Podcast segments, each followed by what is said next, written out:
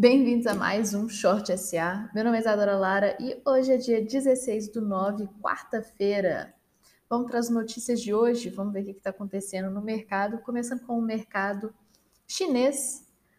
O mercado chinês, o mercado chinês, as bolsas asiáticas, as bolsas asiáticas elas fecharam em quedas pela, pelo aguardo de uma decisão do Fed de hoje. O Fed, o Banco Central Americano, ele vai se reunir hoje e, o, e vamos ver algumas ações em relação à declaração, à última declaração do presidente do Fed. O que está acontecendo é, os Estados Unidos estão pensando em deixar a inflação mais livre, correr mais solta nesses próximos tempos, porque ela ficou abaixo da meta, da meta por muito tempo. Foi o que disse o Jerome Powell no último, na última, no seu último discurso.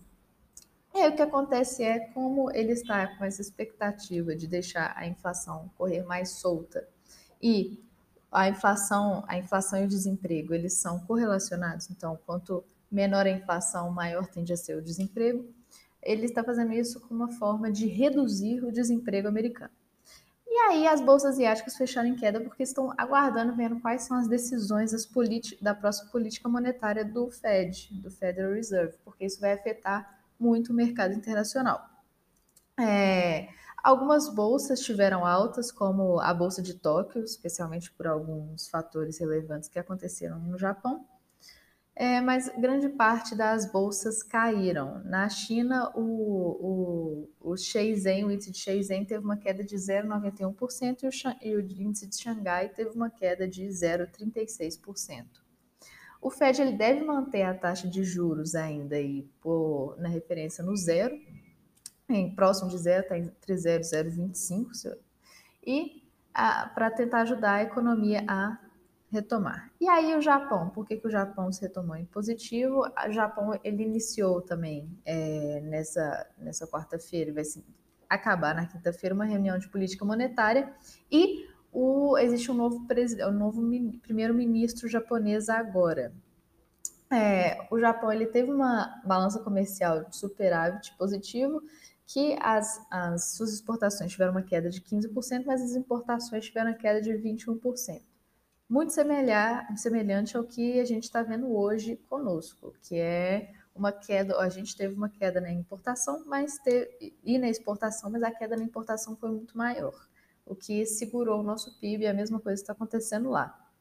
É, quem foi, quem é esse novo primeiro-ministro japonês é Yoshide Suga, que é uh, secretário-chefe do gabinete do Shinzo Abe, que é o primeiro-ministro do Japão.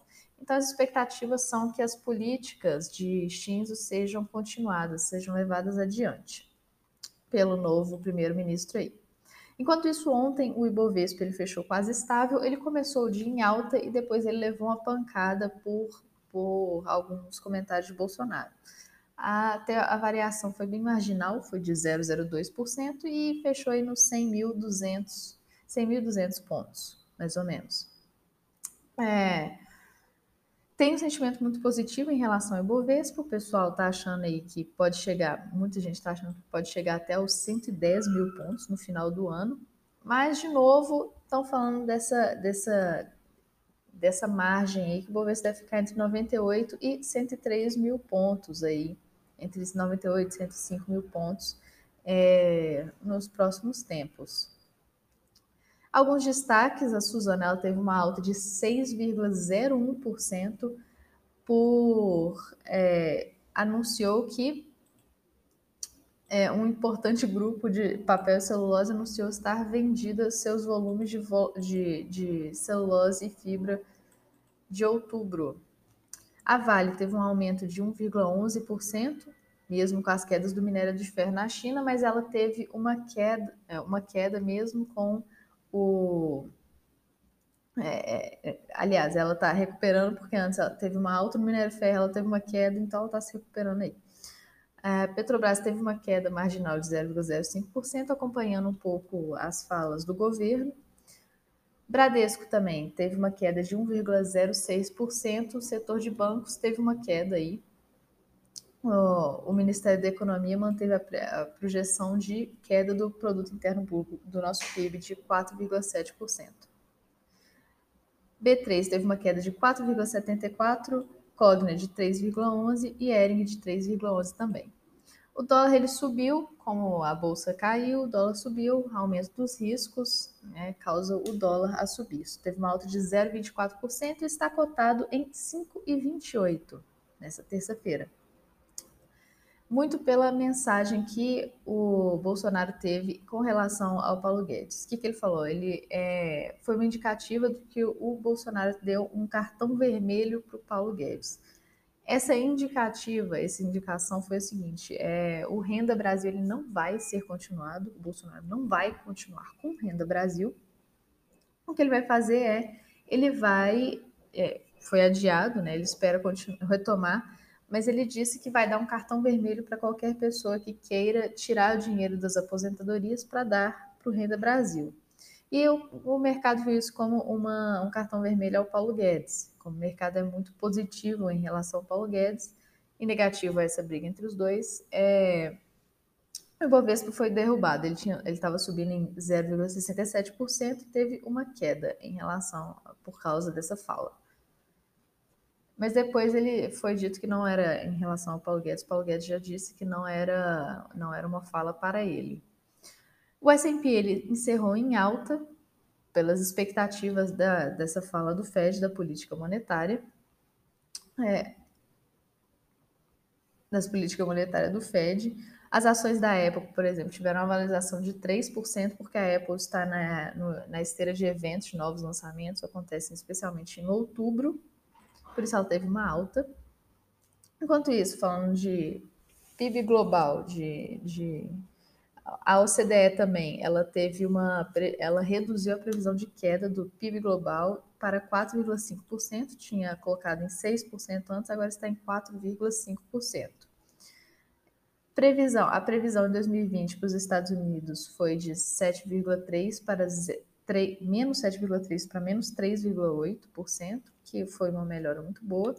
A zona do euro foi de menos 9,1 para menos 7,9, como a gente vem falando aqui, a zona do euro está tendo dificuldade de se recuperar, de se retomar, porque os países já estão extremamente alavancados, extremamente endividados.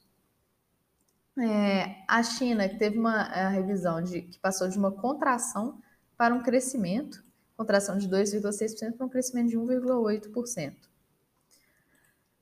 A Índia, que é um dos países que vai ter uma maior contração, será de 10,2%, e de 2021 a expectativa é que a, o PIB global seja uma, tenha um avanço de 5%.